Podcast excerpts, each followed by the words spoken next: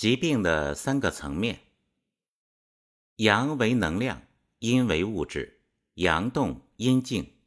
人体是一个阴阳结合、阴阳相互作用转化的生命体。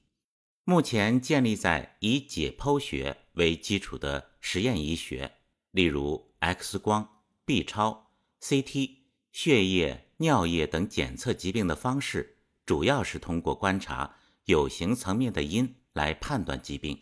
至于无形的阳，例如人体的阴阳转化机制、六大系统的升降机制和变化模式，目前还无法通过仪器检测到。但我们每个人都有生活常识和生活体验，都能觉察到身体内各个系统之间的关联关系。例如，疾病会影响我们的心情，反过来，心情不好。也会影响导致身体上的不适。遭遇感冒时，我们还同时伴有胃口不好、咳嗽、吐痰、心情烦躁等多种症状。我们在生活中能真实体会到身体内各大系统的相互影响，也能实际体会到情绪、心情与身体的相互影响。另外，诸如像手脚冰凉、手脚发烫、心烦。失眠、打嗝等很多疾病是无法通过化验手段来判断疾病的发生机理和原因的。按照中医的观点，疾病分为形病、气病和神病三个层面。形病可理解为发生在物质躯体方面看得见、有形的物质性疾病，从阴阳的角度来看，属于阴的层面。气病可理解为物质层面看不见，但却能真实体会到的人体功能发生改变的疾病，例如上火、失眠、口苦、心烦等看似无形却能真实体会到的疾病。从阴阳的角度看，属于阳的层面。中国的哲学讲阳为用，阴为体，意指阳是能量体，发挥着。功能性运作的一面，阴是物质体，发挥着物质性的一面。对人体而言，阳就是能直接使用的能量体。例如，我们行动要消耗能量，这属于阳，通常中医专业术语称作气。眼睛能看，耳朵能听，嘴巴能品尝出味道，食物需要能量来消化吸收，身体要有足够的温度。来维持生理活动，这些生理活动都需要消耗能量，这些能量都是阳的范畴。另外，身体有形的如血液、各种津液、分泌物、毛发、骨骼、肌肉等有形的一面，都属于阴的范畴。人体的运行模式和大自然完全一致，白天生命特征以运动和活动为主，属阳。晚上的生命特征以休息和潜藏为主，属阴。因此，人体内一直在按照自然规律进行着阴阳转化的轮回交替。无形的阳是经过有形的阴生发转化而来，有形的阴是通过无形的阳浓缩沉降转化而来。诺贝尔物理学奖获得者戴维·波姆认为，宇宙以三个。相互包藏的层面体现物质、能量和意义。世界万物看起来非常复杂，但最终都是物质到能量、能量到物质的不断相互转化。除了阴阳的转化外，我们的生命似乎还存在更高精神层面的意义。每个生命个体在解决温饱问题、不受疾病困扰时，还渴望得到尊重。爱与被爱、被关怀、成就感、安全感、存在价值感等很多更高层面的东西。历史上的哲学家、艺术家，像佛陀、耶稣、爱因斯坦、达芬奇，以及大量的文学作品、诗词、绘画、艺术作品、宗教类著作，都在向人们昭示，人类的存在还有更高的价值和内涵。用戴维·波姆的话说，这个层面属于人类及宇宙存在的意义。用现代的话，可理解为一种更高维度的信息。信息对人体的影响大不大？试想，我们的内心在接收到好消息时是一种什么样的心理状态？譬如，在热恋中的兴奋和幸福，渴望已久的某个生活目标的实现，暗恋多日的偶像突然出现在眼前，对你示好等等。我们的内心在接受到坏消息时，又是一种什么样的心理状态？医生突然向你宣告，你患病得了肿瘤，三日后将离开人世。你突然发现，你存在银行的巨额存款不翼而飞。突然发现，你信赖已久、亲密无间的人居然背叛了你，而且正在谋划如何算计你等。生活的经验告诉我们。来自生活中的好信息和坏信息会对我们的生活产生巨大的影响，对我们身体无形的阳和有形的阴都会产生影响。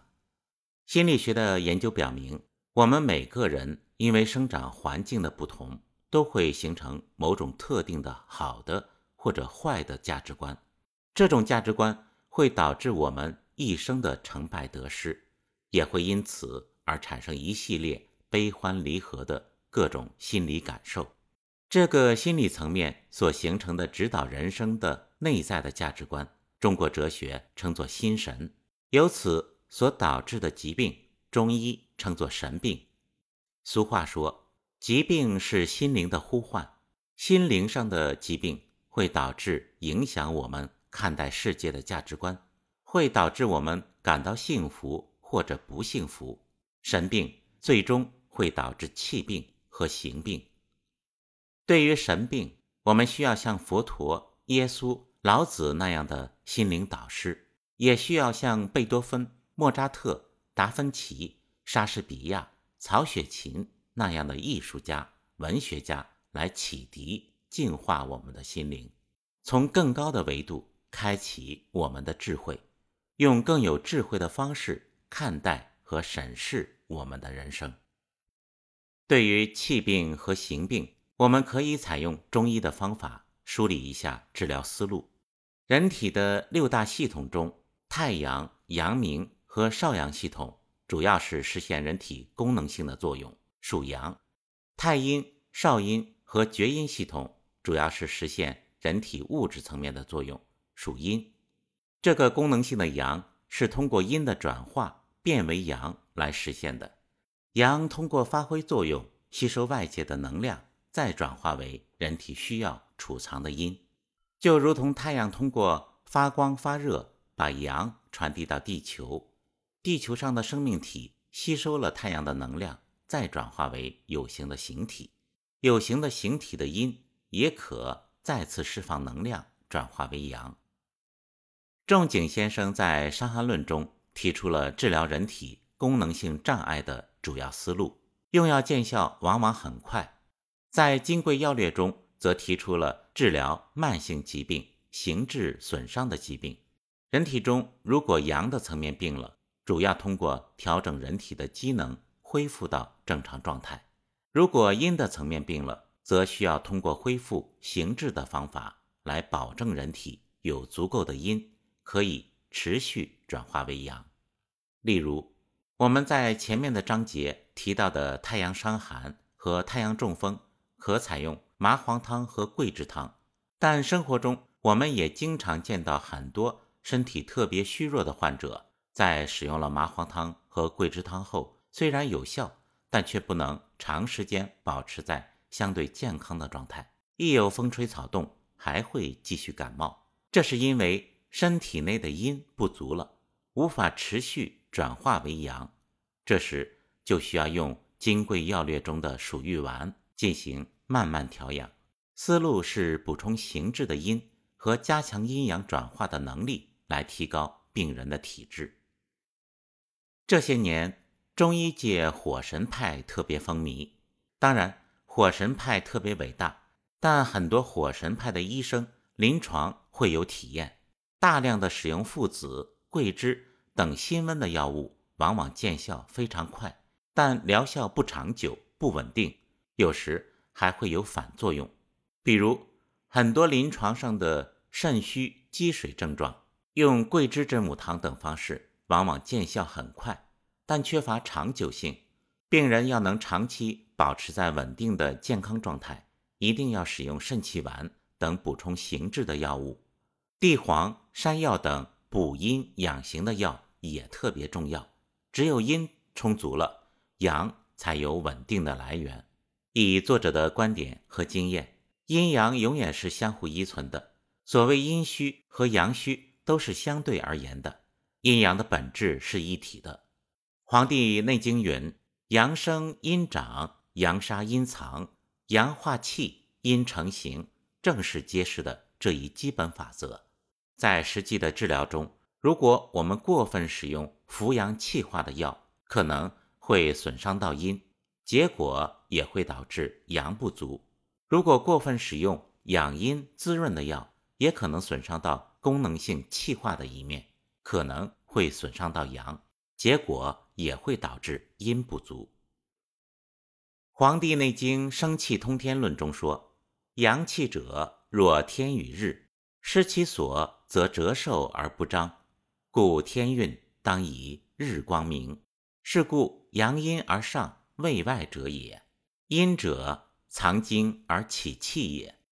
对于人体而言，阳气起到防御外邪、实现人体机能运动的一面。”阴经起到补充阳气和维持人体形体的一面，阴阳两者相互配合，是看似对立，实质为和谐统一的有机体。从思想的层面理解阴阳的统一性和一致性，气病和形病的相互关系，对比《伤寒论》和《金匮要略》，我们便能体会到桂枝汤与鼠玉丸、真武汤与肾气丸。桂枝附子汤与桂枝芍药知母汤等组方的差别与临床使用的辩证。